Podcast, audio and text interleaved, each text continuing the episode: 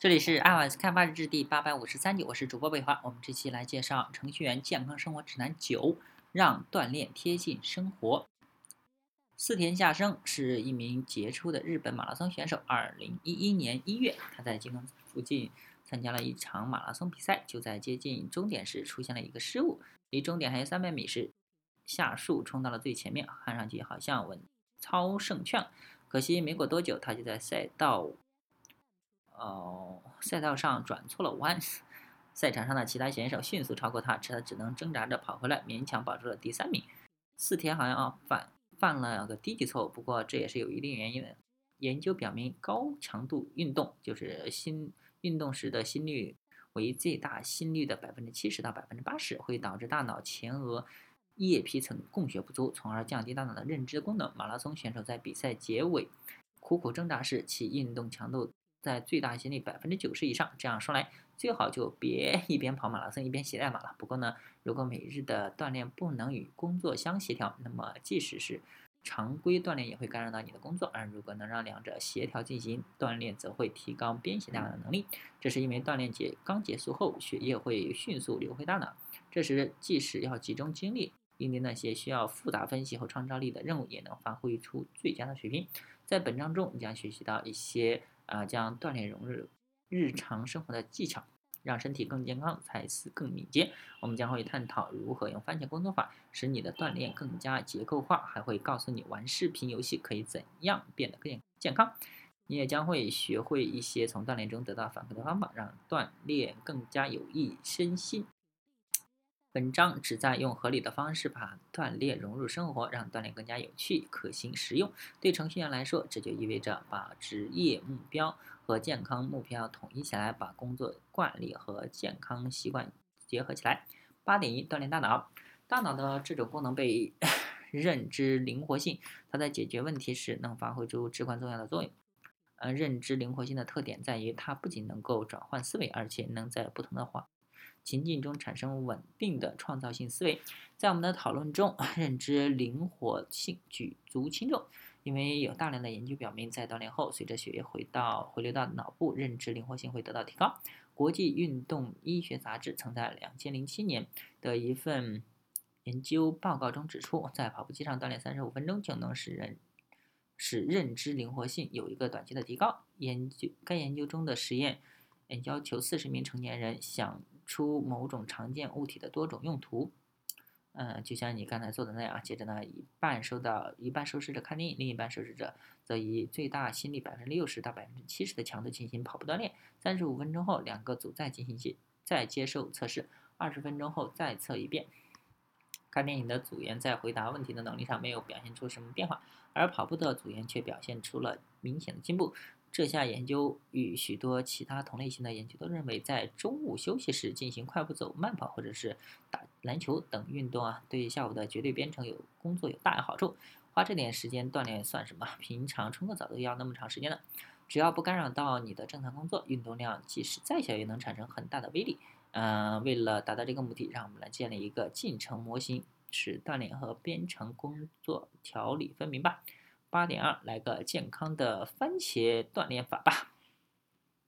番茄工作法是一个是在一小段明确的时间里完成一个任务的方法。基本的活动循环如下：一、设定定时器，时间是二十五分钟；二、开始这个只进行某个任务；三、在计时器响铃的时候停止任务，即使该任务没有完成也要停止；四、休息五分钟，然后回到步骤一，继续下一个二十五分钟计时工作。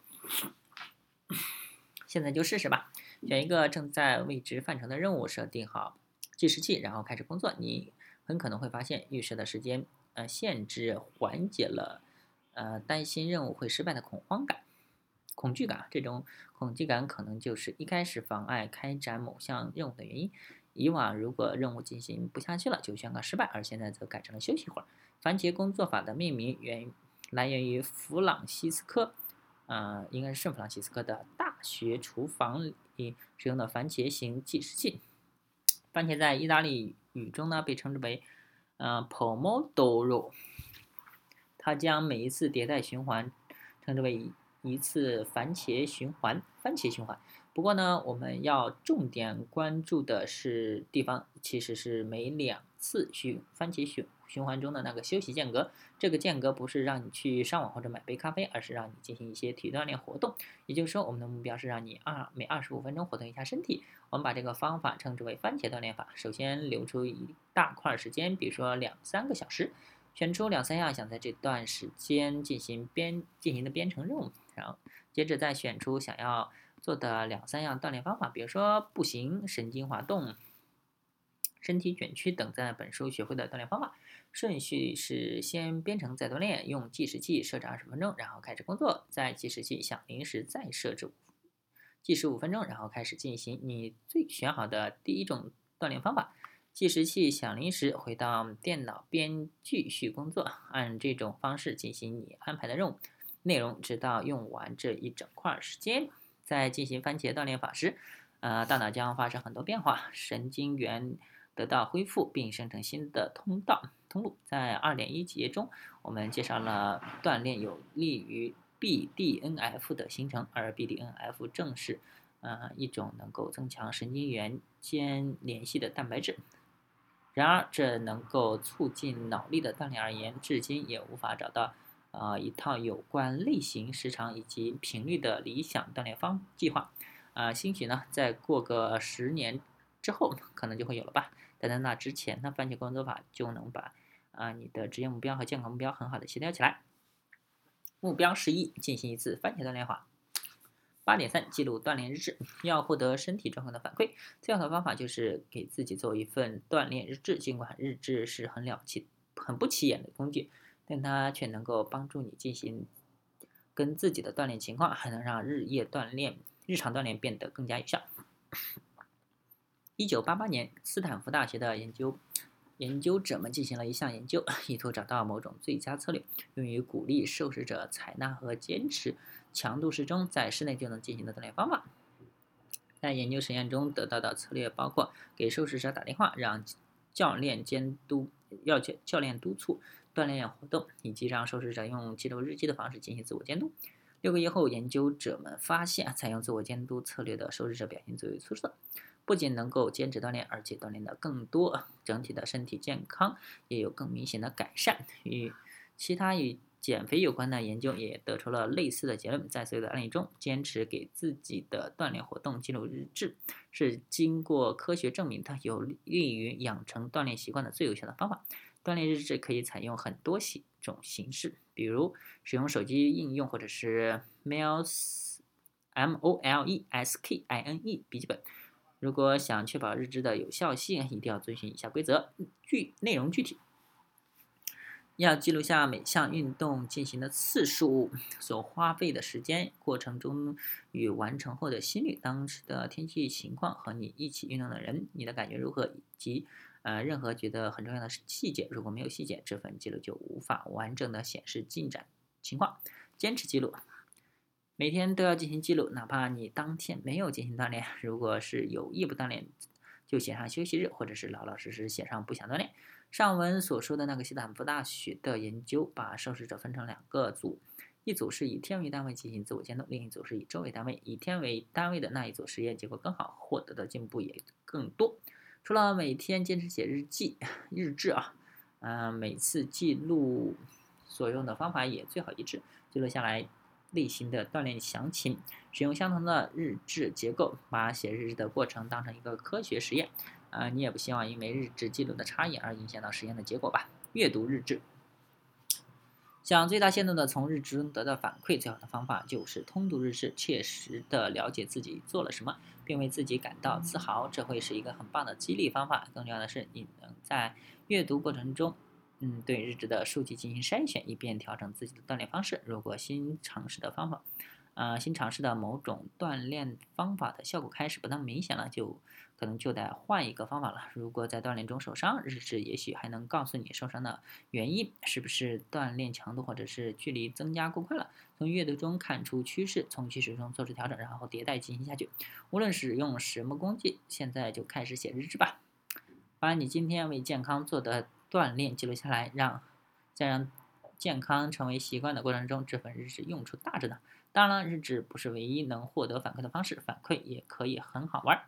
八点四，与健康进行游戏互动，不管是 V 就是 W I I 系列的高尔夫游戏，还是现实生活中的高尔夫，都能让锻炼变得有趣。除此之外呢，还有很多选择，像棒球和足球这类运动强度更高的锻炼，运动效果也更好。我们会在第十一章中讨论更多类似的基地运动。你甚至还会学到，呃，许多容易上手的运动，这些运动不需要太多策略和技巧，如躲避球。许多游戏都需要多人来玩才合适，但如果不能在现实中找到这么一群朋友，不妨试试从虚拟世界寻找玩伴吧。八点五，让健身走向网络。在过去的几年里，社社交应用的大爆炸，催生了许多与健身有关的网站和服务。啊，许多像 S T R A V I V，就是 S T R A V A。嗯，这样的网站鼓励用户之间相互竞争。STRABA 网站上有这么一句话，嗯，STRABA 将健身变成一场社交体验，即使你一个人在锻炼，也能获得动力和友情。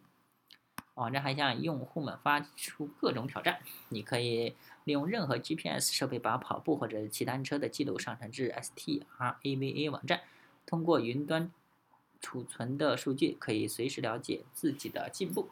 还能与其他用户一较高下。网站上有一些板块，让你有机会竞争一些类似山地王者，嗯，King of the Mountain，Mountain 的头衔。当然了，STRABA 还有各种类型的常规挑战项目啊，既有能够实现的，也有荒诞至极的。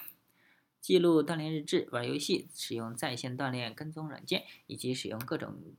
嗯，其他各种健身小玩意儿，嗯，都是在锻炼过程中和结束后获得反馈的方法。这些反馈非常重要啊，因为他们不仅反馈及时，还能反馈出反映出你当前是否健康。目标十二，在健身网站注册一个账号。在健身网站注册一个账号吧，你可以选择我们在前面提到的那些网站，或者选择其竞争对手。重要的是你。你要迈出第一步，要根据自己力所能及的范围来选择最适合自己的网站。如果你准备好挑战高难度的任务，那么就试试 STRAVA 吧。如果你刚刚起步或者是需要一些指导，那就试试 Daily Burn，D A I L Y B U R N 吧。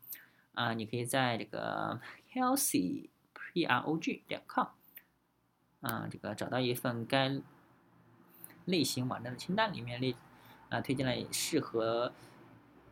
找到一份该类型网站的清单，里面推荐了各种适呃适合各种体力等级的网站。八点六回顾，在本章中呢，你的第一个目标是进行一次番茄锻炼法。你会发现，在短短几个小时内，你自己就能够完成日常清单里的很多项目，还能完成一些重要的工作。嗯，有那么多研究的表明啊，锻炼能够激发创造性思维啊，因此呢，使用这套方法。你也许就能够更加出色的做好工作了。你的第二个目标就是在健身网站上注册一个账号，让啊行动起来啊！使用番茄锻炼法为日常生活增加一些锻炼活动，在开始检查代码或者是结对编程之前进行锻炼，进行一些锻炼，以加强大脑的认知弹性。记录锻炼情况，写下自己每天做了什么或者是什没做什么。你可以使用本书的辅助 iPhone 的应用写锻炼日志，轻而易举啊！玩游戏，不管是 WII。还是的网球游戏，还是现实的网球游戏，都能让健身变得充满乐趣。为自己设定目标，作为，呃，对自己的挑战，这是激励自身锻呃健身的最好方法。好，那这一期先到这，也各位可以关注新浪微博、微信公众号、推特账号 i y s d v l g 也可以看一下博客 i y s d v l g 点 com，拜拜。